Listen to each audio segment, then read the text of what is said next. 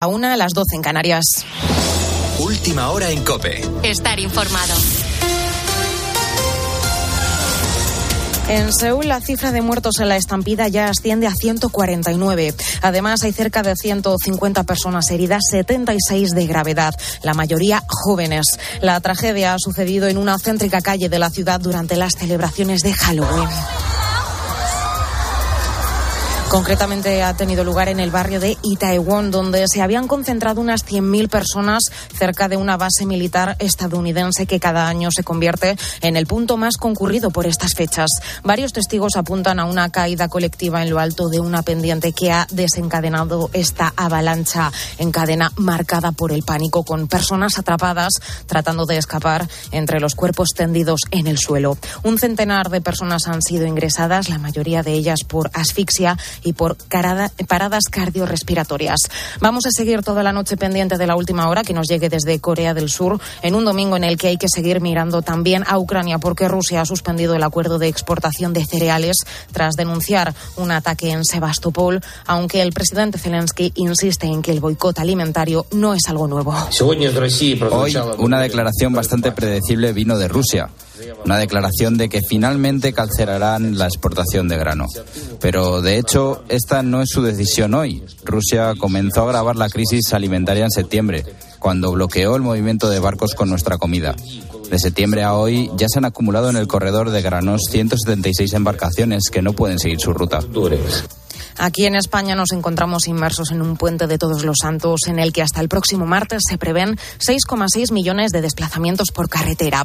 También se han disparado los viajes en tren, por lo que Renfe ha reforzado su oferta con 100.000 plazas adicionales.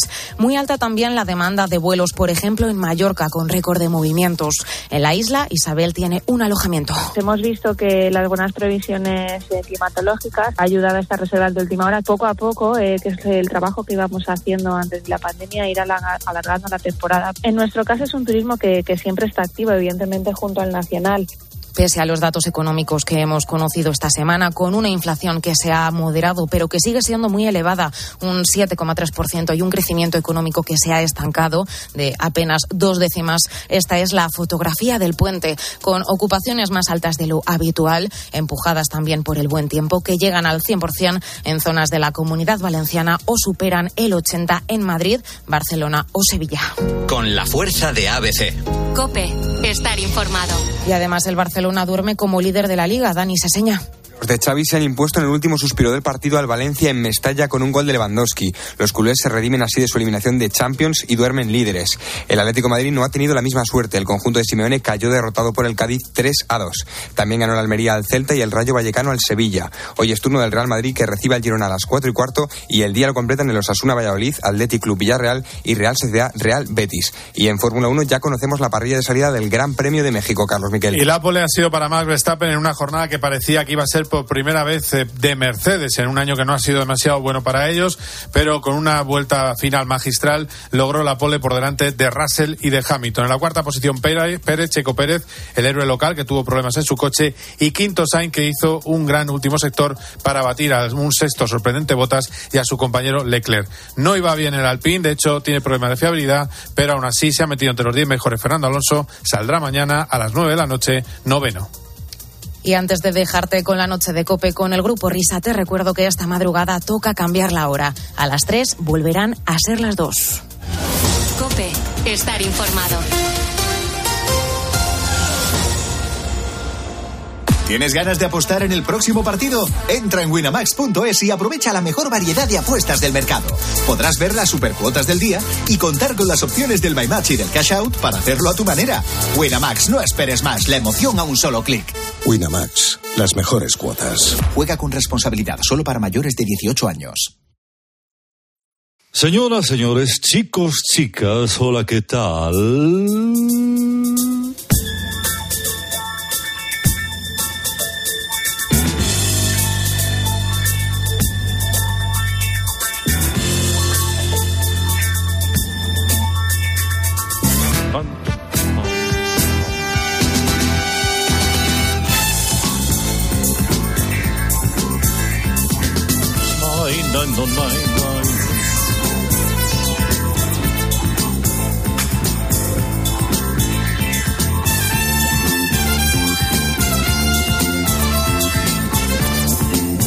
Alegro de saludarles al recibo de la presente en este último domingo de octubre y de encontrarme de nuevo con todas y todos ustedes en este espacio de su preferencia llamado Radio Carlitos Deluxe.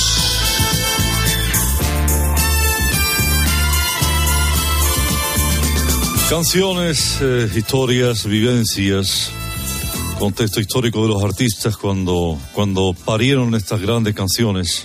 Eh, todo, todo para hacer una, o mejor dicho, todo para tener una mejor comprensión del porqué de la letra de una canción, del estado de ánimo del compositor cuando la escribió. Eh, en definitiva, todo para que usted ponga un marco perfecto a esos temas que habrá escuchado mil veces, desconociendo quizás algún que otro detalle. Arrancamos. Y lo vamos a hacer eh, de la mano de una mujer que comenzó eh, pelando gambas, eh, su vida profesional comenzó pelando gambas en un restaurante chino de mala muerte en San Petersburgo. Era una chica normal, con aires de grandeza y con aficiones tales como orinar entre contenedores de basura en plena calle eh, o romper espejos retrovisores de coches aparcados en la acera. Fue arrestada varias veces. Entró ilegalmente en España gracias a un camionero rumano desembarcando en Morata de Tajuña, eh, donde conoció eh, a Luis Cobos, que estaba grabando cuerdas para su disco Tempo de Italia. Luis la invitó a tocar el violín y tras un par de tutoriales en YouTube lo bordó, llegando a convertirse en primer violín. La gran dama de las rancheras, ella es Gladys Knight.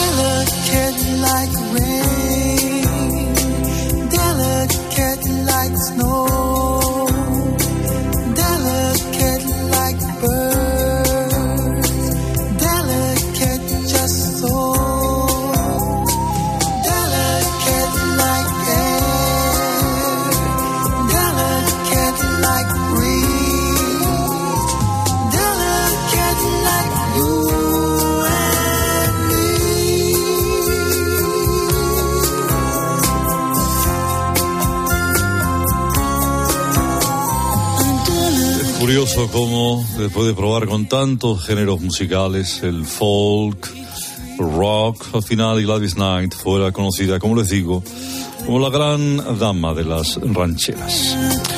Vamos con otro artista, vamos con Anchón Eizaguirre, su bizarreta, eh, que nació en Idiazábal y nunca bajó del monte. Iba para Pelotari, pastor, virtuoso de la salaparta. Eh, en su juventud se abrió paso en el mundo eh, de la música, eh, digamos que en bodas, tocando el chistu, bailando el aurrescu.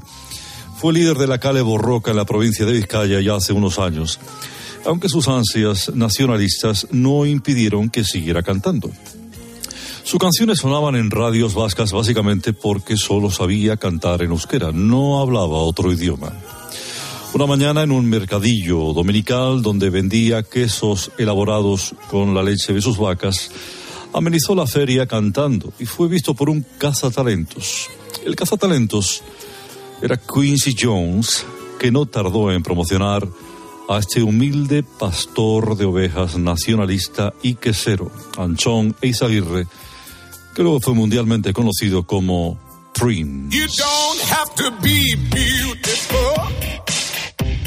To turn me on.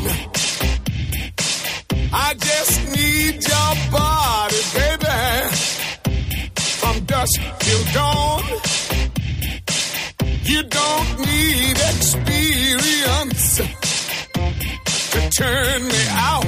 Anda. You just leave it all up to me.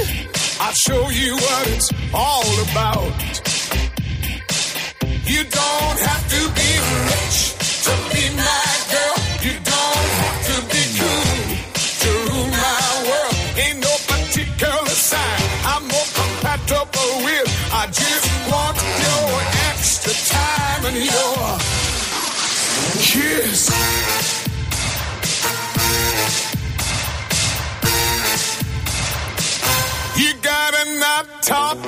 Se la tuvo tiesas con José Luis Parales eh, por eh, los derechos de autor de una canción que ustedes conocen muy bien, que es eh, Un velero llamado Libertad, que fue escrita por Prince precisamente mientras pastoreaba con su callado las ovejas y las cabras esos grandes montes de Guipúzcoa, allá en Idiazábal. Bueno, vamos ahora con un croupier de casino clandestino. Y ustedes dirán, ¿cómo que un croupier de casino clandestino? Sí, lo era en Ohio hasta que le pillaron haciendo trampas. Cartas marcadas, ruletas trucadas, señas pactadas con clientes. Siempre había una mordida para él, previo pacto. Una cámara de seguridad le delató. Tres forzudos lo sacaron a rastras del local y de la paliza que le dieron casi pierde la voz.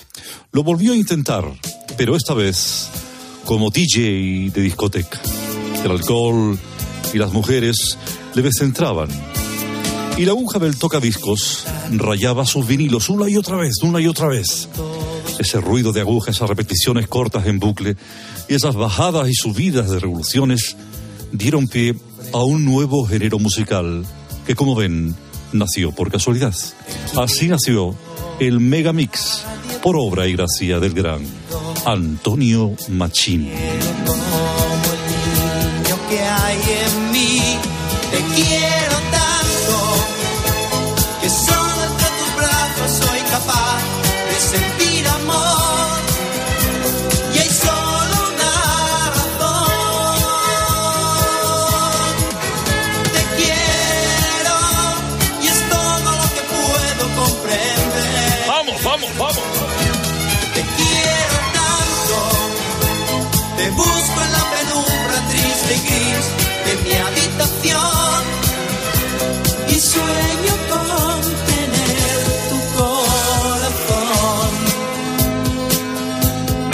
Bonito, Antonio Machín.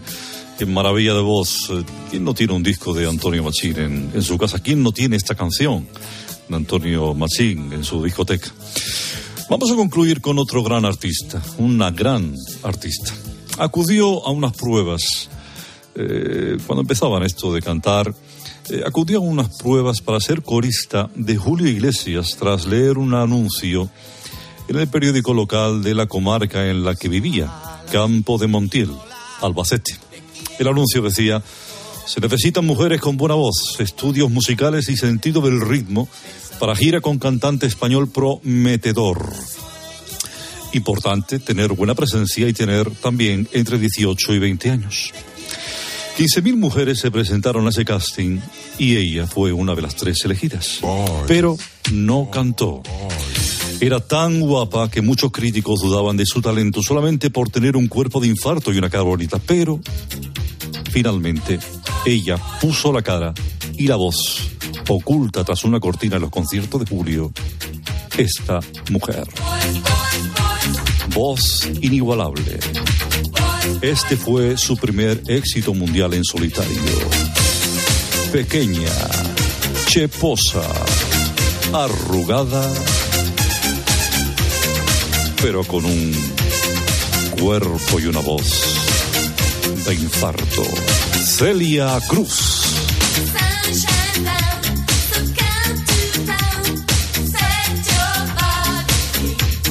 Azúcar.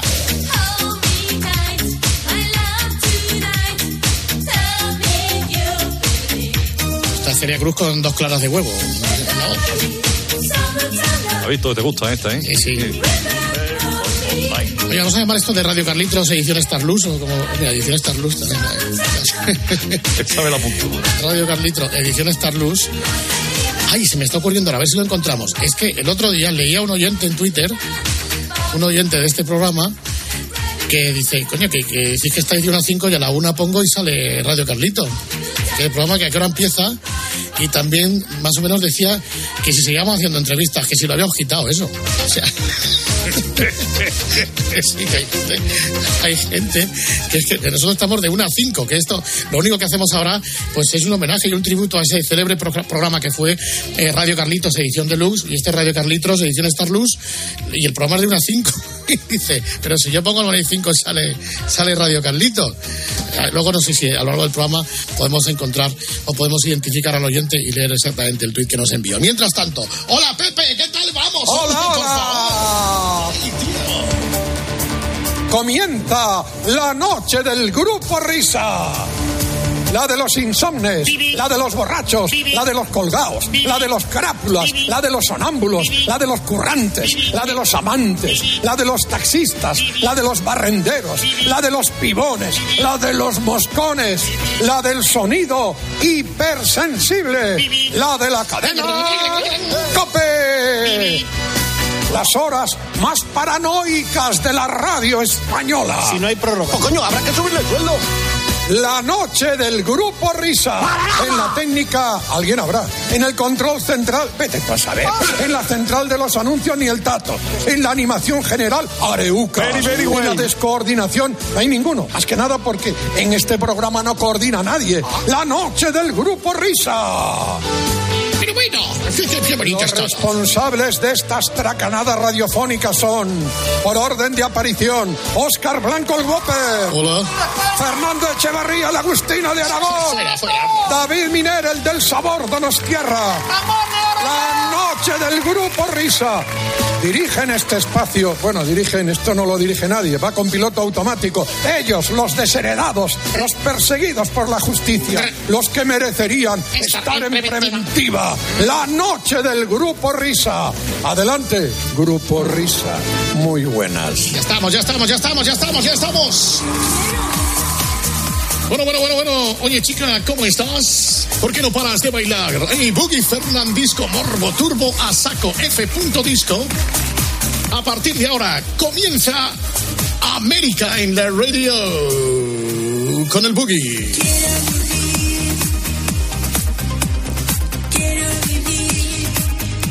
Hasta las 5 de la mañana, 4 y media, cuatro- no, 4 y media, no, 4 en Canarias, 5, 5 a.m., 4 a.m. just for you. 5 horas hoy, ¿eh? Exactamente, 5 horas, 5 horas. A las 2 cambian la hora, a las 2 cambian la hora. Pues no, es a las 3. A las 3 cambian la hora. Everybody cambia the hour. Y a las 3 serán las 2. A las 3 serán las 2.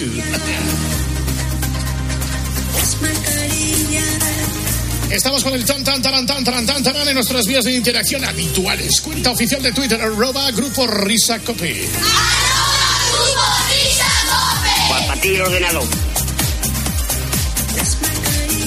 Attention please, porque tenemos un correo electrónico que se llama grupo risa arroba cope punto ordenado.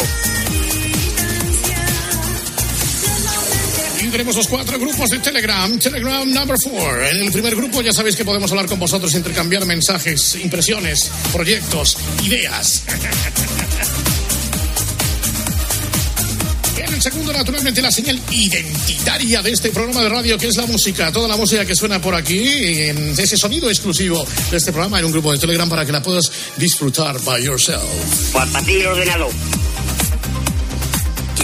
En el tercero están todos los enlaces del Valle Fiesta, Juanma Castaño, Partidazo de Copi. Para ti ordenado. Y en el cuarto, ajá, en el cuarto están todos los enlaces del espejito Herrera Carlos, o lo que es lo mismo, Man in the Mirror. Para ti ordenado.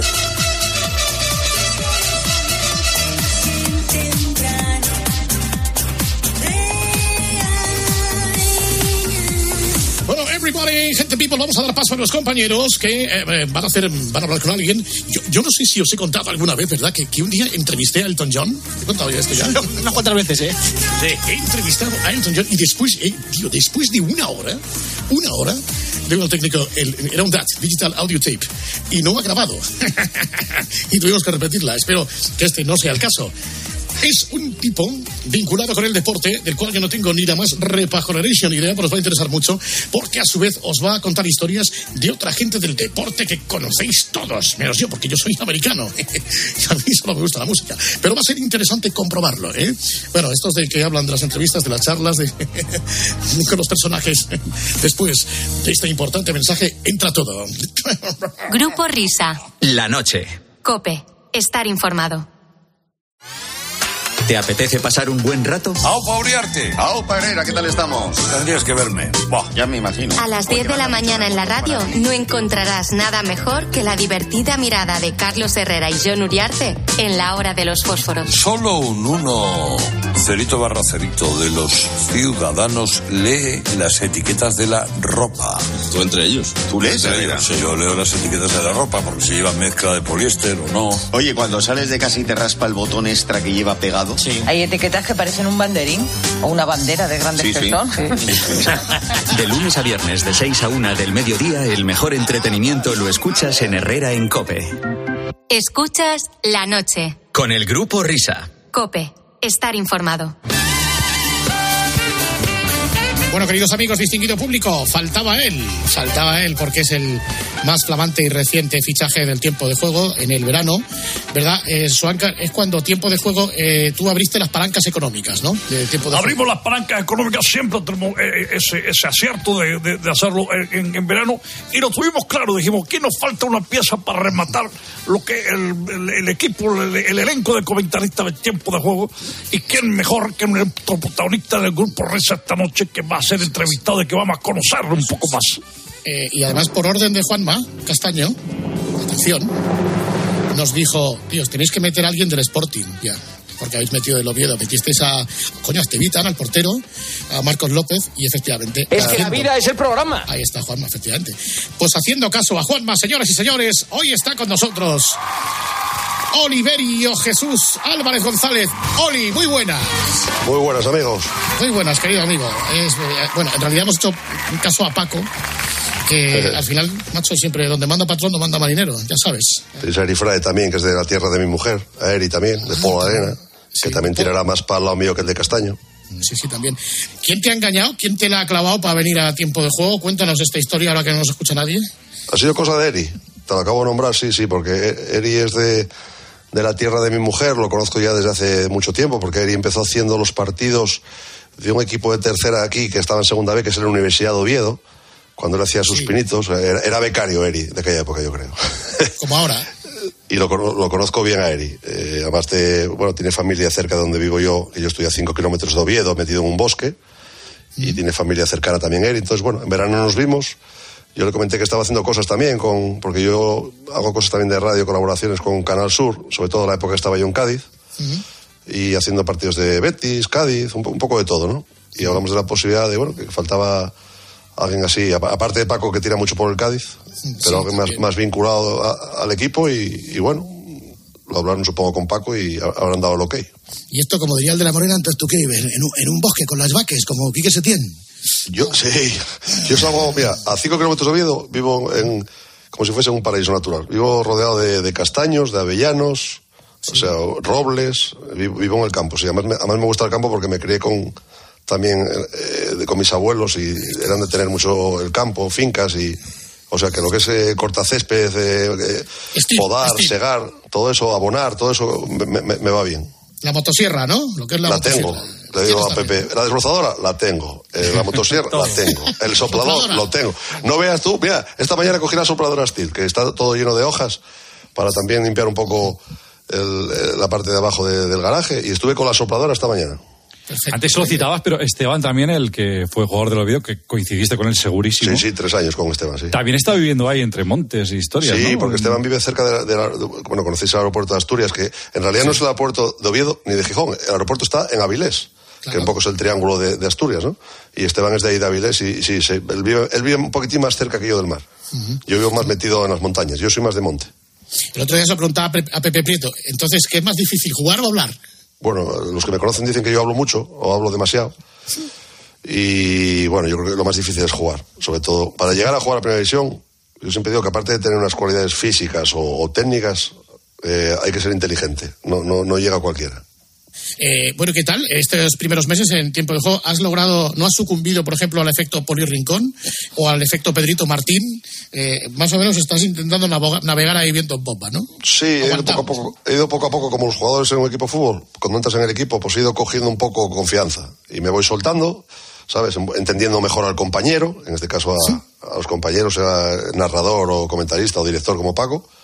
Pero bien, porque yo, un poco en esa selva que, que hay a veces que parece una jungla, me manejo bien, me manejo bien porque yo esa socarronería o ironía eh, la entiendo, la cojo rápido. En ese aspecto sí que la cojo rápida y yo también la tengo. O sea, los que me conocen, eh, muchos dicen que tengo cara de serio y de estar enfadado, pero luego saben que tengo una socarronería y un, un humor un poco negro.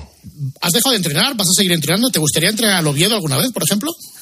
Sí, por supuesto, pero bueno, lo de, lo de entrenar, he tenido posibilidades de entrenar, pero mm, gracias a Dios tengo la posibilidad de decir eh, una cosa que es muy difícil en la vida, que es decir no a algunas cosas, ¿no? Entonces, me han llamado a algunos equipos, bueno, y espero algo que me ilusione.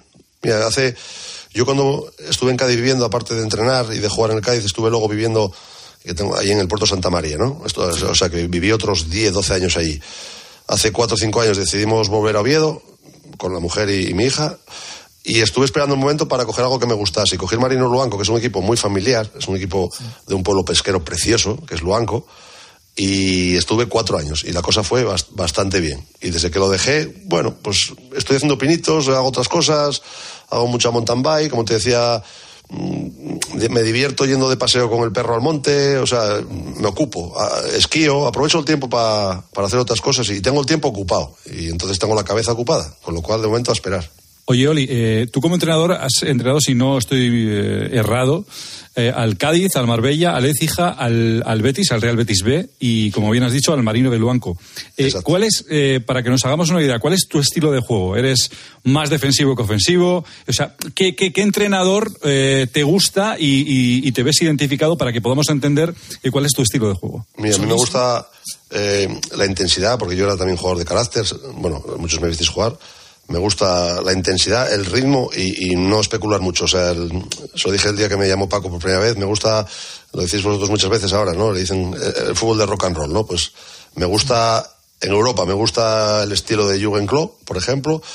Y en España me gusta el estilo, por ejemplo, del Rayo Vallecano. Ese vértigo con el que juega el Rayo, intenso, sobre todo en Vallecas, de, de arreones, de fuerza, de, de- sobre todo los primeros minutos de, de estar como, como atacado. Parece que vienes del, del vestuario de, no sé, de escuchar a ACDC o, o, ¿sabes? O, o Balón Rojo, pues una cosa así. Pues ese tipo de fútbol intenso, de garra, es el que me gusta a mí. Entonces tú eh, venías del Universidad de Oviedo. eh, Sí. ¿Cómo debutas en el, en el primer equipo? ¿Cómo recuerdas ese día? ¿Quién, quién te sube? A mí me sube eh, Irureta. Yo, yo llego, yo prácticamente paso de la universidad al Oviedo eh, y en- hago una gran primera vuelta de, de goles de septiembre a diciembre y Carlos, está, Carlos Muñoz está con un problema de espalda. eh, me llaman para entrenar con el primer equipo y yo debuto en el Oviedo en, en Copa, allá por Navidades, contra el Racing de Santander, que estaba en el Racing estaba Quique Setién, de jugador, de capitán, estaba Esteban Torre, estaba Tomás, el que fue jugador del Real Oviedo también. Zachenko, Popov, igual estarían.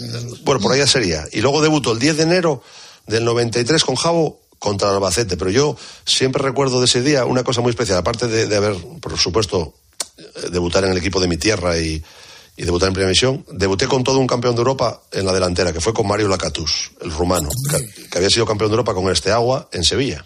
Sí. Y, y- y tuve la suerte de, de jugar con, con un campeón de Europa. O sea, imagínate tú y yo con 20 años.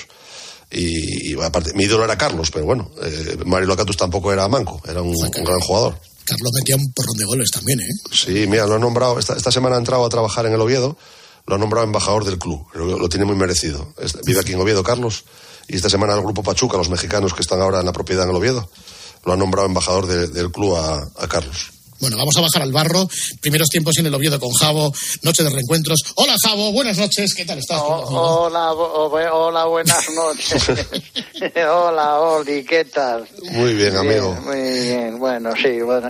Uno, un delantero muy escurridizo, ¿no? muy tal, muy, muy, pe- se peleaba ahí entre los centrales y luego ahí eh, se colgaba banda, venía a recibir y tal, luego muy bien con el, con el pie y buen rematador de cabeza, bueno, era, era, era un seguro. De, de- bueno, ¿qué, qué, qué tal, Oli? ¿Cómo está? ¿Qué tal la familia? ¿Qué tal todo en casa? Bien, bien. Te acordarás que nos vimos hace como cuatro o cinco años ese estado, que me fuiste a ver a- al vestuario, que fue la última vez que tuvimos la oportunidad de vernos, que te lo agradezco mucho que hayas ido a ver al- a todos los jugadores del Marino Luanco y además, mira, conseguimos el ascenso ahí en, en las llanas, así que me, me- me- me alegró mucho verte. Sí, sí, sí, bueno, era lo que tenía. Ahora los que empezáis vosotros a entrenar y bueno, yo yo sé que, por ejemplo, de, de mí habrás aprendido algo eh, pues que quieras eh, seguir proyectando en tus equipos. Por ejemplo, ¿qué, qué cosas eh, de- te llamaron la atención de, Javo que dijiste, mira, esto me lo voy a quedar, que hace él tan bien, para el día de mañana me lo voy a apropiar como entrenador? Bueno, tú ya sabes que aquí te pusieron el cartel en Oviedo de, de que eras ultra defensivo. Por favor. Pe- pe- pero esa etiqueta yo creo que no era muy merecida, Javo, porque llevaste al Oviedo a lo más alto. Eh, o sea, la única, el único año que el Oviedo eh, en su historia llegó a competiciones europeas fue contigo, en ese mítico partido con el Génova. Y los grandes aquí en el, en el viejo Tartiere doblaban la rodilla. En Madrid, Barcelona, todos. Venir al Tartiere era eh, como pasar por el dentista, como decía Caparrós. Así que lo de defensivo, nada. Y luego una cosa que aprendí de ti, la bondad. Qué, qué buena persona. Porque aguantar, a- aguantar lo que aguantaste aquí a la Catus, a otros, y, y- y a Ricardo Bango también, que las tenías con el Gordas. Bueno, Ricardo Banco, Wow, madre y, lo- y- mía, y- y luego aguantar a, a Yalmiña en el Depor, la, la que te lió ahí, que, Ah, ese cabezazo que te metió. cabezazos, Sí, sí, Sí, sí, a sí. cabezazos. Yo, yo recuerdo una anécdota, no, no sé si estabas tú, mira, yo estaba entrenando en el Oviedo, es que yo ya estoy ya para contar anécdotas, mira. Con un Seat Ibiza rojo, estabas. Seat Ibiza rojo llevabas, me acuerdo. Sí, sí, señor, un Seat, un Seat Ibiza rojo. Mira, yo recuerdo que entrenando a- al Oviedo, eh, pues estos eh, partidos de domingo del Plus, el Barcelona, jugábamos en Barcelona y jugaba pues Koeman, Laudrup, Romario y todos estos. Sí, recuerdo que en el vestuario estuve en la pizarra diciéndoos a todos, dije, bueno, chavales, pues ahora que vamos a salir a calentar antes, se me ha olvidado una cosa que eh, en la charla del hotel. ¿Cómo parar a Romario? Romario es un jugador que ya cuando se da la vuelta ya te la haría porque entonces uno de vosotros me levantaba la mano y me decía, "Mi- mi- mister, mi-". yo decía, calla, calla, porque Romario es un hombre que cuando baja a recibir y vas y sube los apoyos, de- mister, mi-". Y yo, calla un momento, que debo, porque Romario, y me pegué 25 minutos explicando qué iba a hacer Romario y cómo iba a dar- a- hasta que se levantó uno de vosotros y me dijo, mister, Romario no juega, tiene tarjetas. Javo, y la, Javo, Javo, y la de la gabardina, cuando te escondíamos la gabardina por el vestuario, ¿eh? que ibas con la Cuenta, gabardina. cuenta, había cuenta, cuenta. tre- eh, 35 grados ya en los partidos de mayo, junio, y, tú con la gabardina, y, y no encontrabas la gabardina por el, por el viejo Tartiere, ¿eh? que te la escondíamos. Oh. Sí, sí, es que yo he sido siempre muy supersticioso. Yo si, si llevaba una gabardina puesta y ganábamos, me la ponía la semana siguiente, etcétera, hasta que vosotros me la quitabais, Parecía- de parecías, el, mamones. eh, parecías el detective Colombo. Y la de Zamora, y la de Zamora, ¿te acuerdas? Cuando me... ¿Cuál es la de Zamora? ¿Cuál es la de Zamora? Oh, la, de, la de Zamora, a- bueno de Javo, que es, que es un santo. ¿eh? Lo cesamos volviendo de, Extremadura, de Almendralejo, veníamos de jugar la Copa del Rey y paramos en Zamora a, a cenar. Eh, Además me acuerdo, en el Hotel Don Sancho, muy mítico de ahí de, Zamora. Y los jugadores y todos ya sabíamos que estaba, que estaba cesado. Bueno, pues lo típico, ¿no? Rumores y tal, pero bueno, estaba... Y, y, no se enteraba de nada, no sabía que estaba cesado. Y llegamos al viejo, al viejo Tartier y lo estaba esperando el director general a, a la puerta de autobús y fue a abrir la puerta de autobús y le digo, Javo, estás cesado. Y Javo no sabía nada, ¿no? Veníamos de Zamora, to- toda plantilla lo sabía y él no se había enterado. No, no me había enterado. eh. Oye, no, pero es que, eh, aunque ya muchos de vosotros lo habéis escuchado, pero aprovechando que está Oli, que es una de las que más nos pedís, ¿tú has oído hablar de una broma que le gastamos a Javo cuando entraba en el, Depor en Manchester? No, no, no recuerdo, no recuerdo, no, recuerdo. Es un partido que juega el Depor con el United en Sí, Old sí. Trafford y la noche anterior le llamamos a Javo a la habitación nosotros como si fuéramos la recepción del hotel, hablando en inglés, oh. pues para que Javo hablara en inglés lo que pudiera, ¿no? Atención que este es el, documento. Vamos a ver, a ver. Sí. Hello. Sí. Hello, Frontex speaking. ¿Eh? Frontex Javier Irureta. Sí. Eh, uh, what time do you take the breakfast? What time? Eh, the breakfast in your room. Ah, eh, in eh, the... 10 Half past ten. Tomorrow, eh? Half past ten. Uh, repeat me slowly, please. Uh, do you understanding? Do you talk English? Do you speak English? No, no, no. A little, a little. You, you must uh, to speak on the eh, Sergio. This is the number of the Corte Inglés, Sergio. Okay. Uh, anyway, uh, what do you want for, breakfast? Tomorrow, Okay. eh, half past ten. No, what do you want to que, que, Ah, eh, que, eh, querer, que, eh, espa- que querer para desayunar? Desayunar a las diez y media. Sí, pero what do you want? ¿Qué querer tú? Ah, ¿qué para- creo? Bueno, lo, lo, lo que todo. Eh, please, Ah, uh, habla, mi- des- habla milk- despacio, despacio. Bueno, mira, le- leche eh, caliente, eh, In café, English, in English, please. Milk. y milk, and coffee, and I, um, biscuit, and, um, and orange, only yours. Okay, uh, do you want huevos churrados? Uy, Huevos churrados. what is it? Huevos, a little bit. Ah, hue- huevos, no. a, a little eggs. bit churrados. No, no, no, no. Bacon? Bacon, no. For, for me, eh, for me. For but you, only for you. Only for me. It's a Yeah, pay attention for the best uh, guest in our hotel. Javier Churleta. For, me, only coffee, uh, milk, and uh, biscuit, uh, um, uh, and orange. And bacon? Bacon, no. No. No, for me, for me, no. Do you want credence? Trident. Clearwater Yes, Revival. Yes, yes. Okay. Okay. Conflicts? Conflict. Cereals. Nah, bueno, uh, uh, only the conflict. So, well, only. uh, Thank you, Don Javier. Bueno. Good night. Good night. Sí. Qué fenómeno. Qué fenómeno, Javo. Qué fenómeno. Mira, mira, mira. Un crack. Lo hicimos Qué, con pa- el qué paciencia. El, el de diez y media no lo sacabas de diez y media. Diez y media, mira, este, este es el rap de Javo, sube, bueno.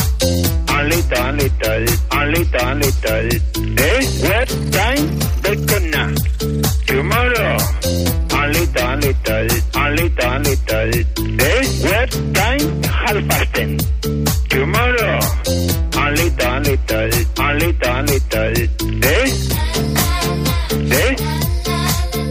Fíjate, ese es el santo. Mira, aguantó, ¿eh? No, hay, hay que ver qué cosas me, me, me hacen en la radio, me hacen en los equipos. De verdad, soy como el santo Job, ¿eh? Más paciencia. No, pero se salió bien de los problemas, ¿eh? Te, te manejaste bien. Oye, poco a poco fuiste saliendo ahí de cada pregunta, lo fuiste arreglando. Bien, bien. Y, y cuando había problemas, dices de number de corte inglés. ¿no? Ya está. Ya cambiar de allí y. Bueno, Bueno. Oli, que, que te mando un abrazo fuerte, Oli. Me alegro mucho de escucharte y de tus éxitos. Ya sabes que se te aprecia mucho aquí en Oviedo. Te invito a una botella de sidra cuando aparezcas por aquí. Muy bien, un abrazo. Chao. Un abrazo, amigo. Bueno, y luego llega Radomir Antic. ¿Cómo, cómo era Radomir Antic?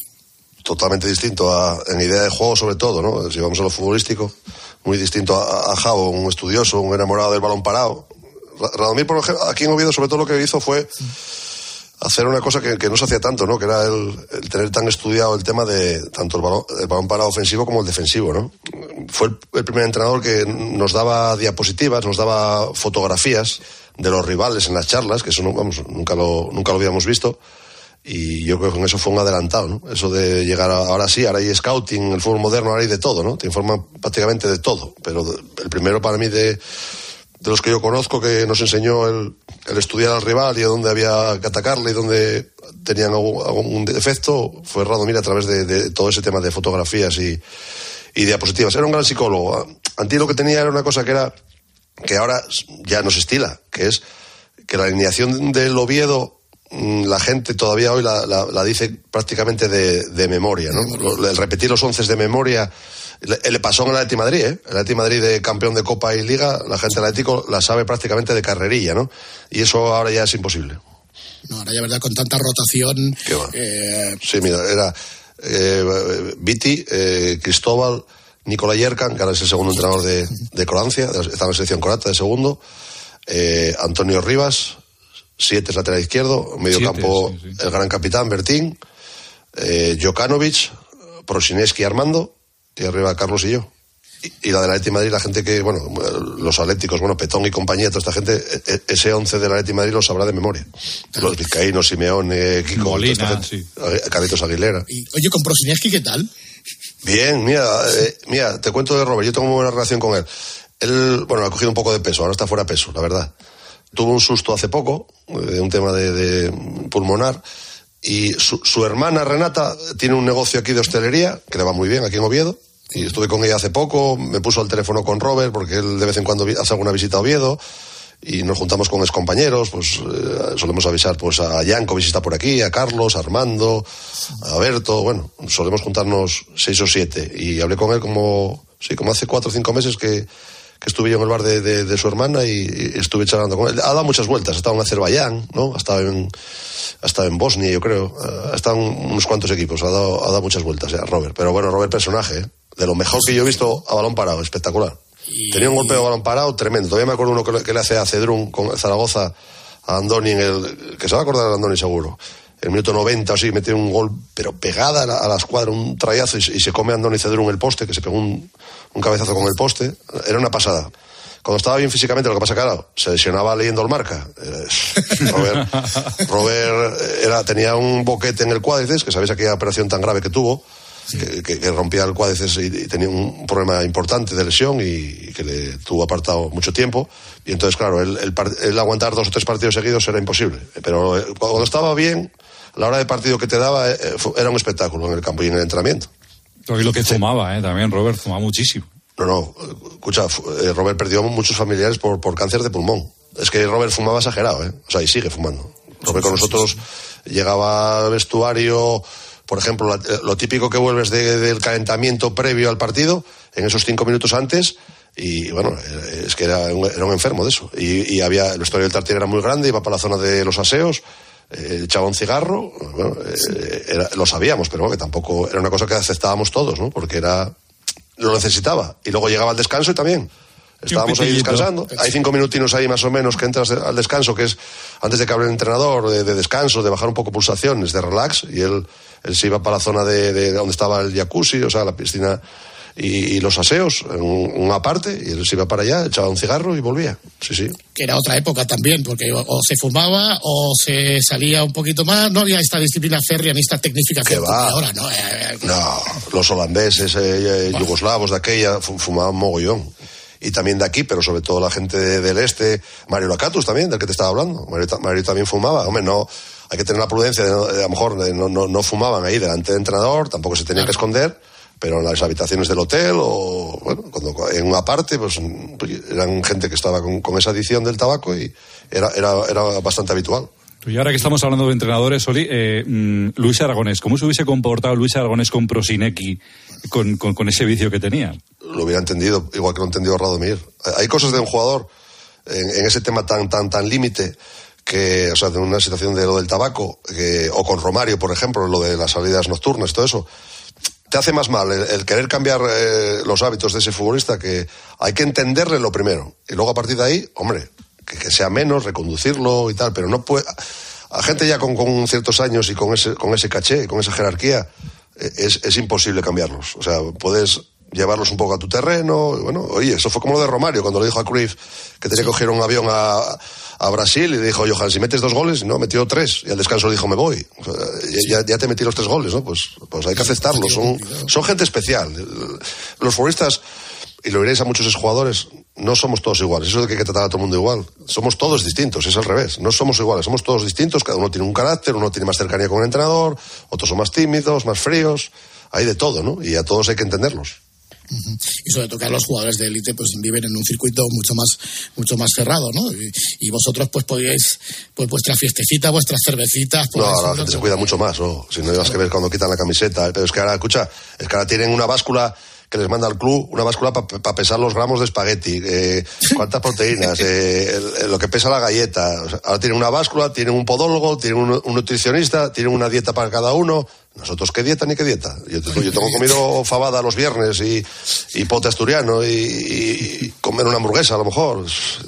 Antes no, no era, hombre, te cuidabas y descansabas, pero no lo da ahora. Ahora hay un control eh, mucho mayor, ahora tienen eh, todo, es que es todo, las camas, el, la- las almohadas, ahora vas a un hotel y, y ahí tienes para escoger una carta de almohadas, una carta de aguas, o sea, una cosa increíble. Pues- Está pues todo eso- personalizado al milímetro. Todo. Eso es un ventaje férreo que vosotros no teníais, ni siquiera ya con la relación con la prensa, ¿no? Porque ahora la prensa pues no, no viaja con los clubes, ahora solo hay canutazos, antes pues había entrevistas individuales. Bueno, de hecho tú ya, os lo preguntamos a muchos de vosotros, también sufriste el efecto de la guerra de medios García de la Morena, ¿no? A ver quién te llamaba antes, ¿no? Sí, sí, sí, por supuesto, claro, eso, eso lo hemos vivido todos. Si, si le hacía dos goles a, al Madrid en el Bernabéu, por ejemplo, o, a- o al- o al. Pues, eh, indudablemente cuando llegabas al hotel después de cenar, pues, pues, pues ya estaba la gente de, de- de- de- de- de la Morena llamándote.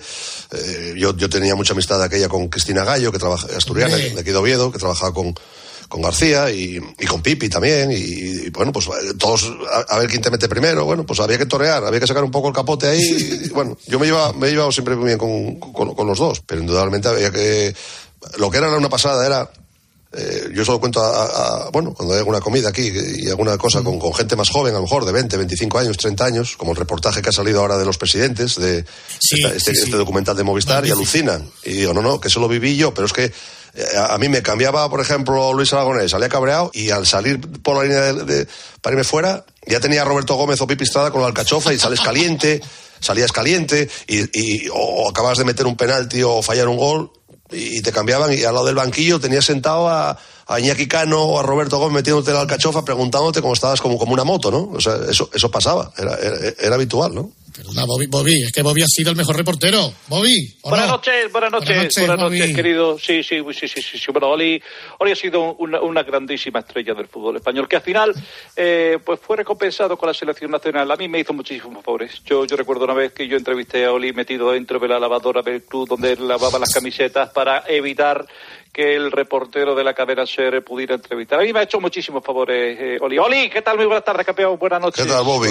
¿Cómo- Bien, qué muy tal? bien, muy bien. Pues sí, la verdad que eh, torear contigo, con, con- con- con- el Pipi, con, con toda esta gente, Iñaki, Iñaki Cano, Pedro Pablo Parrado, todos, todos. Buenas noches, aquí, aquí Iñaki Cano. Buenas noches, Oli. Bueno, Buenas noches, amigo. A mí me podrías haber tratado un poquito mejor, ¿eh? Todo hay que decirlo. No, pero es un tipo fenomenal y yo me alegro muchísimo de que ahora esté triunfando en la cadena COPE porque falta le hacía un análisis morfosintáctico al fútbol. Muy bien, Oli. Os tengo mucho aprecio, ¿eh? Porque, ¿sabes lo que había sobre todo? Más cercanía.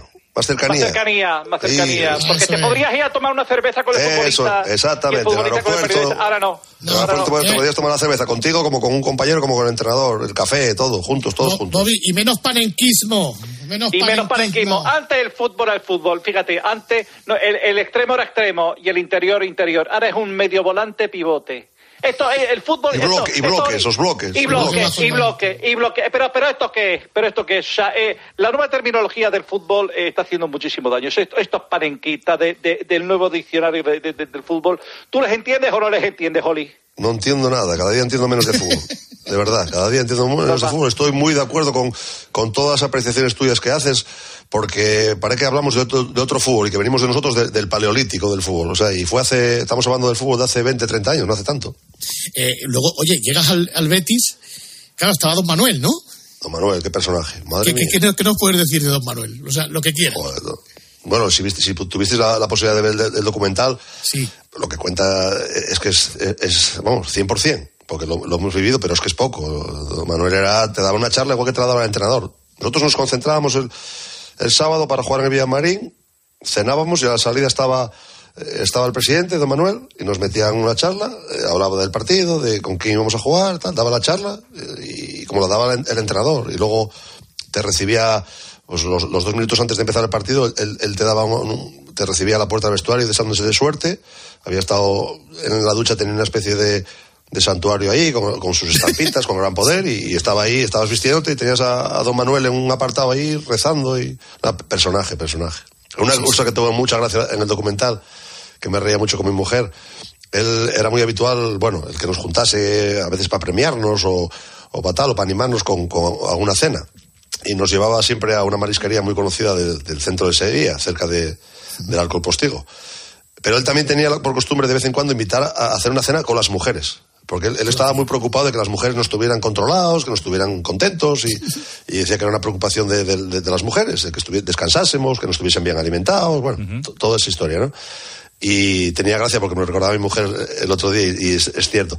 A nosotros nos invitaba a la marisquería y a las mujeres las invitaba a cenar, pero les daba pizza. sí, las invitaba a pizzas.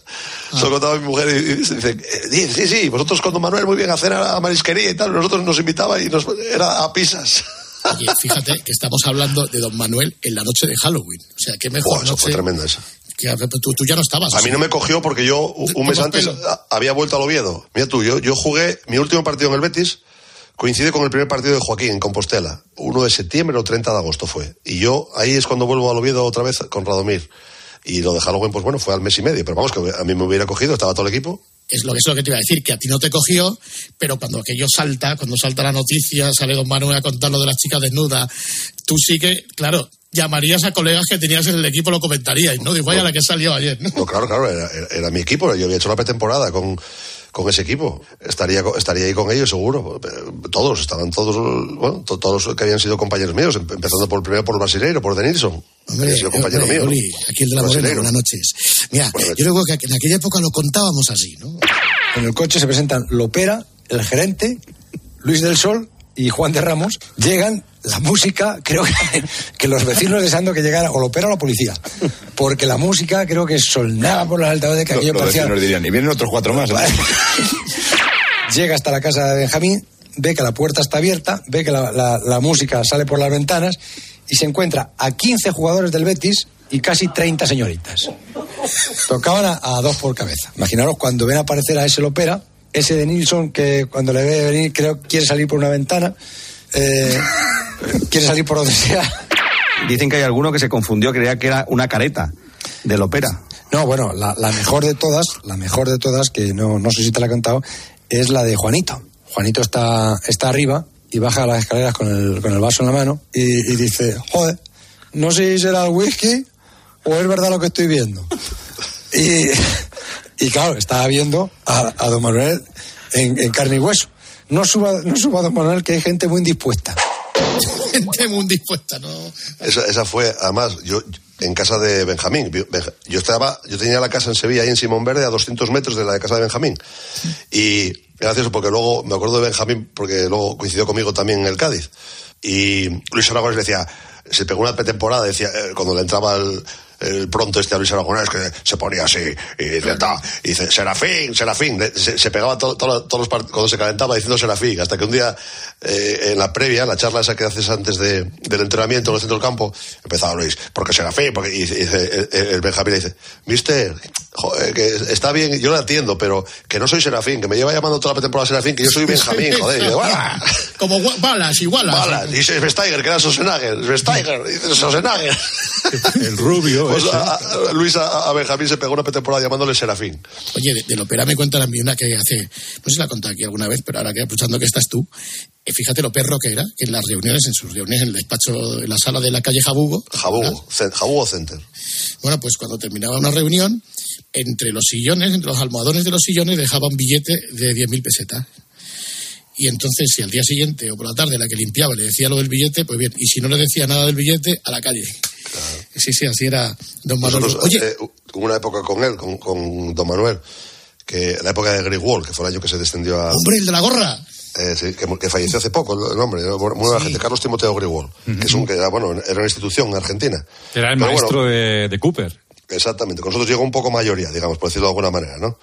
Cada vez que, que perdíamos con, con Grigol, cuando la cosa se estaba poniendo fea, ya por febrero, marzo, era jugar en el Villamarín y si, y si perdíamos, yo le decía a mi mujer, deja la maleta preparada, una mochila, porque si, si, si, si perdemos, estoy seguro que, que el opera nos concentra. Entonces, era perder partido, bajaba Domeno al vestuario, montaba la bronca y decía, todos para Santipetri. Y nos íbamos, él le encantaba él no, Santipetri siempre. Él, él concentrarse en Santipetri le encantaba la ópera. Y decía, "Mm, los muchachos que cojan la mochila y nos vamos para Santipetri tres días. Y entonces, había que ir a casa, coger la mochila y volver para Villamarín y todo para Santipetri. Así se pegó casi un mes haciéndonoslo cuando perdíamos en casa de local. eh, que ahora que vamos terminando, pero dos cosillas más. La selección, Clemente. Pues imagínate Clemente. Yo con la selección Clemente muy bien, pero que imagínate a Clemente con Lopera. O sea, la mezcla. Uf, Eso, eso era tre- las charlas, las charlas que daba Clemente y luego que además Clemente con la guasa que tiene, que tiene también guasa, Clemente, ¿eh? te, te ríes con él, la de- bueno, una pasada. Y, y a Lopera le salía con, con unas. oh, madre, aquello fue, fue- bueno, pero porque llegó Clemente ese año anterior de Grigol, nos salvamos, porque la cosa estaba también fea. Ese año llegamos a tener hasta cinco entrenadores tuvimos ese año. Empezó Luis Aragonés, que dimitió en Santipetri. Luis del Sol, que estuvo como 15, 20 días. Lo cogió Antonio Oliveira, el portugués. Duró un mes. Vino eh, Vicente Cantatore, que duró también unos dos meses, y, lo- y luego acabó Clemente. y, y fue el que nos, nos sacó de, de- de abajo. Si no, ese año íbamos para el hoyo también.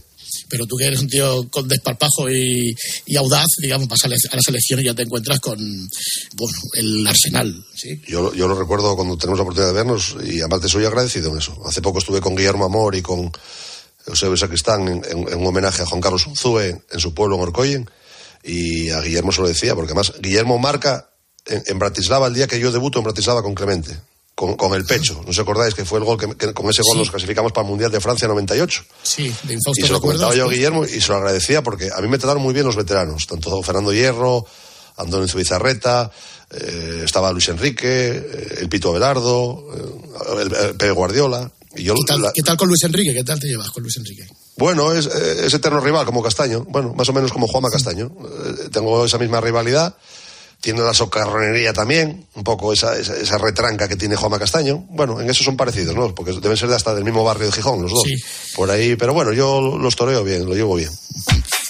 Y luego, eh, para acabar, ¿qué tiene de especial ser del Cádiz? Cádiz es la alegría, e- eso es gloria bendita.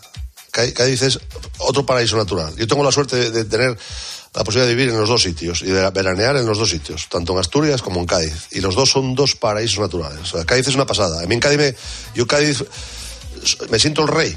Te lo defino rápido, sí. Me siento el rey. Ahí salí de rey mago. Eh, me cantaron, me, me dedicaron una letra en un paso doble en, en el Falla, en los carnavales. Que es la leche, eso también. Y, con es- y, y además se metieron, eh, esa comparsa se metió en la final. Y volvieron a cantar el paso doble, dedicándomelo. Bueno, bueno, yo. En Cádiz la gente me, me quiere con locura. O sea, si te, si te paseas conmigo por Cádiz, eh, cada cinco metros tenemos que parar. Como si fuese un Maradona en Nápoles, pues así me siento yo en Cádiz. Te lo resumo rápido. Como Carlos. Herrera en Sevilla.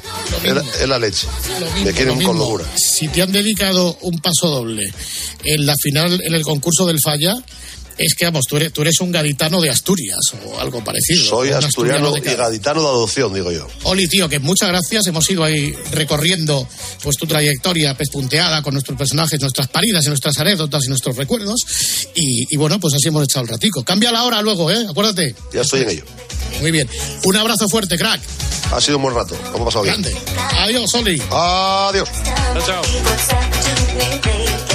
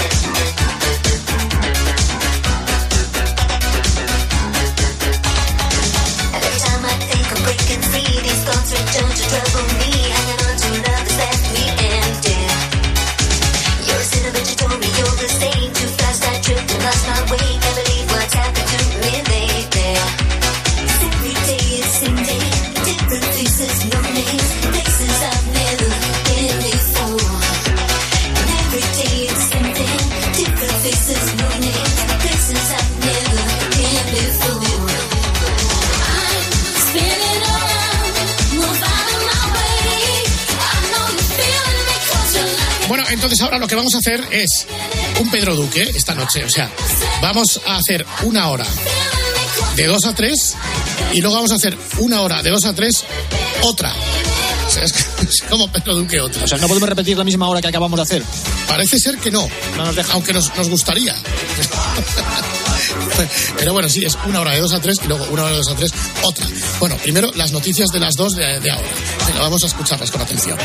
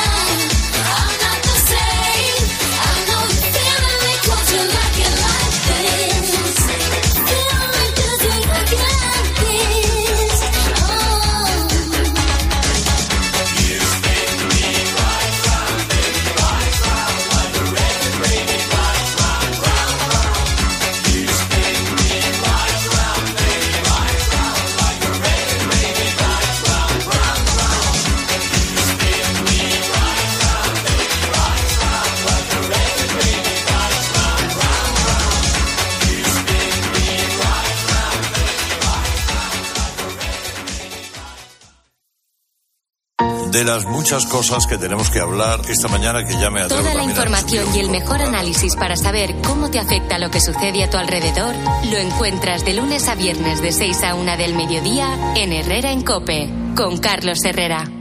Este sonido es